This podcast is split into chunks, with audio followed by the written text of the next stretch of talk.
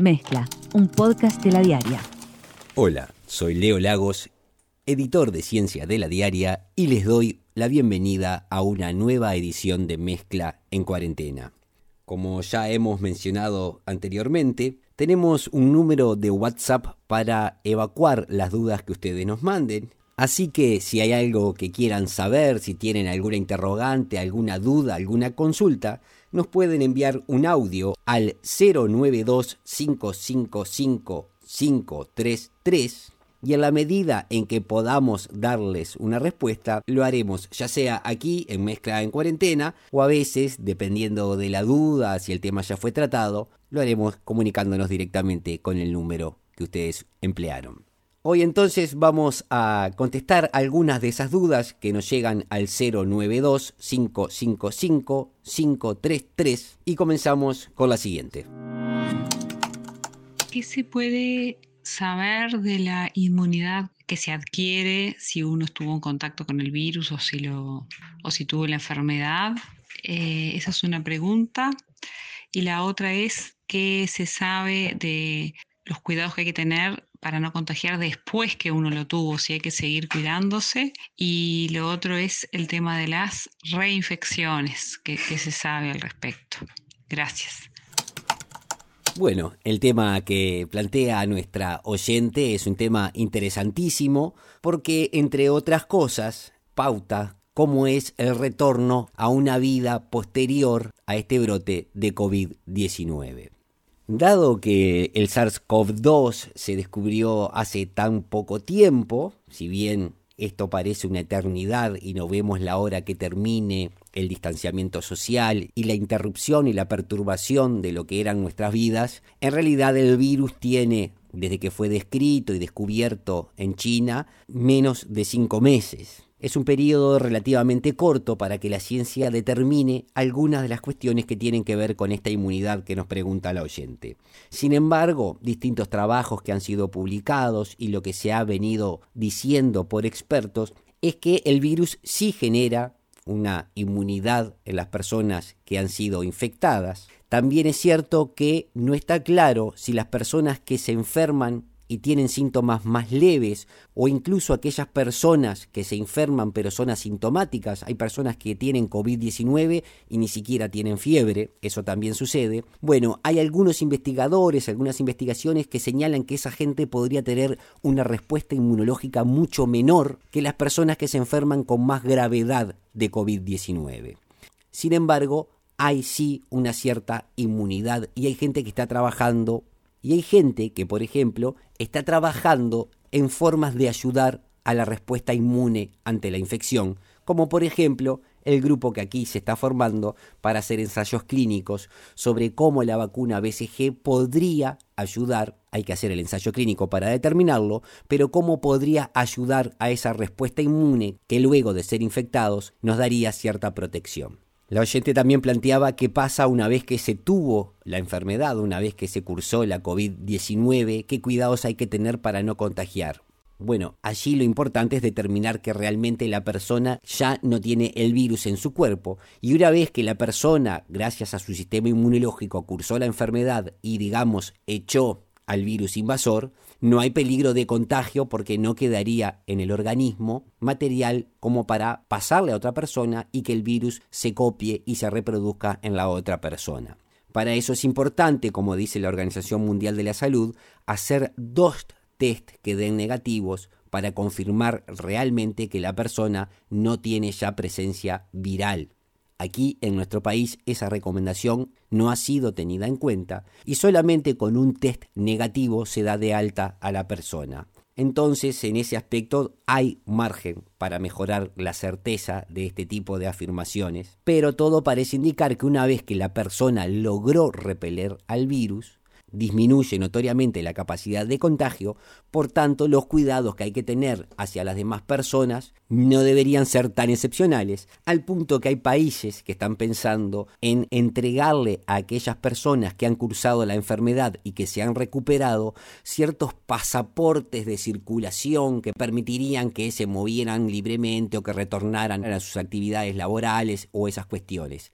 Eso de los pasaportes a las personas que ya tuvieron la enfermedad y se recuperaron es muy cuestionado en varias partes del mundo y aparentemente no tendría mucho andamiaje. Lo que sí es cierto es que se confía que aquellas personas que se recuperaron no volverán a contagiar a otras personas y por tanto ayudarían a ir superando esta crisis que provoca la pandemia. Y al respecto de la última pregunta que hacía la oyente de qué pasa con las reinfecciones, ya lo hemos comentado, creo, anteriormente. Por ahora se han reportado muy pocos casos de reinfecciones y por lo menos en la literatura científica que uno ha revisado, lo que se sostiene es que esos pocos casos de reinfecciones que creo que fueron en Corea, se sospecha que podrían haber sido o falsos negativos al momento de recuperarse la persona, o sea que cuando le hicieron los test dio que ya no tenían el virus, pero sí lo tenían, entonces esa reinfección en realidad es un virus que nunca se había ido de la persona, o incluso se señala que podría haber habido algunos problemas en los testeos en sí mismos, o sea, contaminación de las muestras u otros asuntos. Dado que esto es una pandemia y que hay una gran cantidad de personas enfermas en muchos países, si hubiera casos de reinfecciones, tendrían que haber sido reportados en mayores cantidades y aun cuando podamos tener ciertas dudas sobre las cifras oficiales que se dan de los casos, tanto aquí como en cualquier otra parte del mundo, de haber recontagio en una persona que ya cursó la enfermedad, habría mucho más información al respecto. Por ahora, crucemos los dedos, eso no sería lo que está pasando.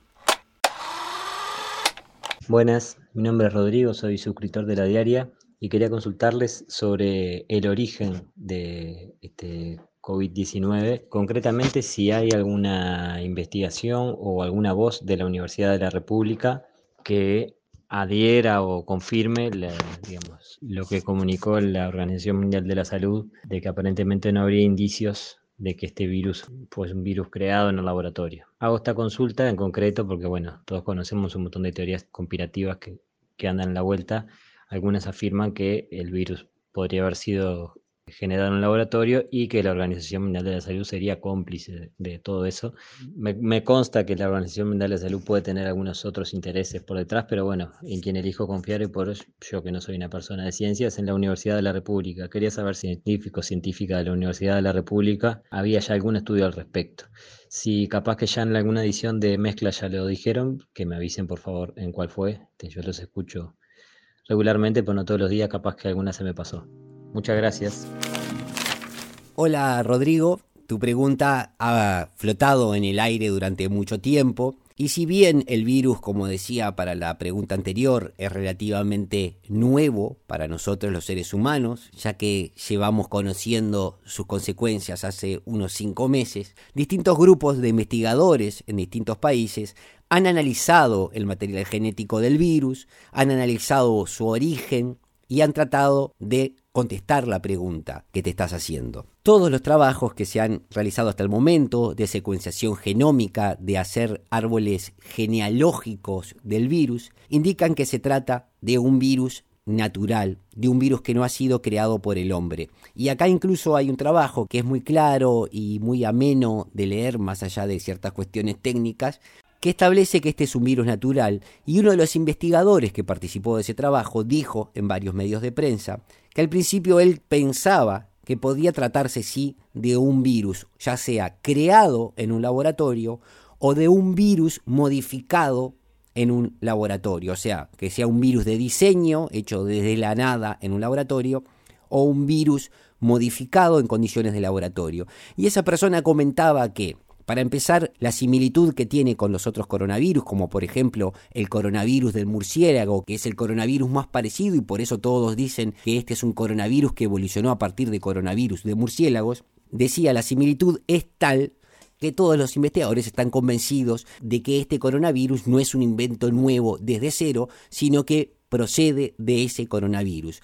También descartaron que este virus sea copy y paste de material genético de distintos virus. Las personas que trabajan con información genética pueden detectar dónde están estos cortes y a la vez las secuencias del genoma tendrían que parecerse algunas a un virus conocido y otras a otro virus conocido.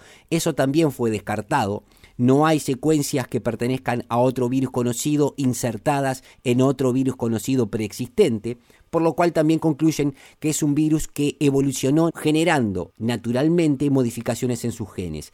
Y este investigador incluso aclaraba que la tercera opción, o sea, la primera es crearse desde cero, descartada. La segunda es que fue creado en un laboratorio recombinando virus existentes, fue descartada también. Y la otra posibilidad es que fuera un virus que se estaba estudiando en un laboratorio y que evolucionando en el laboratorio hubiera modificado algunas características que cuando salió al mundo exterior se convirtió en el SARS-CoV-2. Bueno, eso también lo descartaba porque decía que este nuevo coronavirus generó unas adaptaciones muy específicas para combinarse con las células del huésped, que sería muy difícil que esas adaptaciones se dieran al azar en un cultivo, en un laboratorio. ¿Qué quiere decir esto? Que el virus para evolucionar estas adaptaciones específicas que hace que le vaya tan bien en determinados mamíferos como nosotros los seres humanos, no son las condiciones de evolución que tendría dentro de un laboratorio. Por todo eso, el análisis genético del virus, es que se afirma que este no es un virus de laboratorio. Rodrigo, aparte vos decías que te gustaría tener la opinión de alguien de la Universidad de la República porque consideras que son más confiables que los de la Organización Mundial de la Salud. A ese respecto ya había hablado en Mezcla en Cuarentena el virólogo grado 5 de la Facultad de Ciencias Juan Cristina. Y escuchemos lo que decía al respecto. Mira, yo acabo de calcular cuál es el ancestro común más reciente de estos virus y a mí, digo, porque eso lo hacemos con un método muy difícil, pero para entender, este virus arranca, el, ancestro de todos estos virus arrancan el primero de noviembre del 2019 en China. eso es lo que me da a mí, y además te digo, este, acaba de salir un trabajo publicado de otro grupo de colegas que lo establece el 9. Bueno, viste, siempre hay unos días de diferencia, ¿no? En su momento, hablando de teorías conspirativas, también le pregunté qué le parecía esa idea que sostenía que todos los científicos que afirmaban que el virus era natural en realidad estaban defendiendo algún interés extraño y que también afirmaban que este distanciamiento social era parte de una maniobra más maquiavélica para llevar control a la población. Comentando esas teorías conspirativas, Juan Cristina, virólogo grado 5 de la Facultad de Ciencias de la Universidad de la República, una vez más decía que se trata de un virus natural. Lo escuchamos. Y bueno, y teorías conspiración, historia, yo qué sé, viste, este, tenés la que quieras, desde para echarle la culpa al Partido Comunista Chino eh, hasta las multinacionales. Lo que nosotros sí sabemos científicamente es que este es un virus natural está, es la evolución del planeta y, este, y me parece absolutamente un disparate que la gente piense que con eso nosotros, este, además no entiendo qué podríamos ganar con, este, con eso, ¿no? Esperemos entonces que quede claro que por ahora lo que sabemos, y la ciencia siempre tiene que estar dispuesta a aceptar nueva información, pero hasta ahora todo lo que sabemos del SARS-CoV-2 indica que se trata de un virus natural y no de un virus de laboratorio. ¿Mañana pueden aparecer pruebas que indiquen lo contrario? Sí, pero tendrán que demostrarse, pero sobre esas evidencias recaerá la carga de la prueba. Gracias a todos y a todas por estar escuchando Mezcla en Cuarentena. Les recuerdo, si tienen alguna duda, pueden hacerla llegar a través del 092 555 533. Por más información sobre el coronavirus y por noticias de Uruguay y el mundo, los invito a visitar ladiaria.com.uy.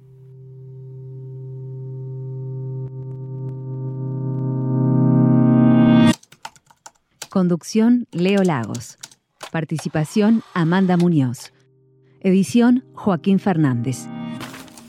Sumate a nuestra comunidad.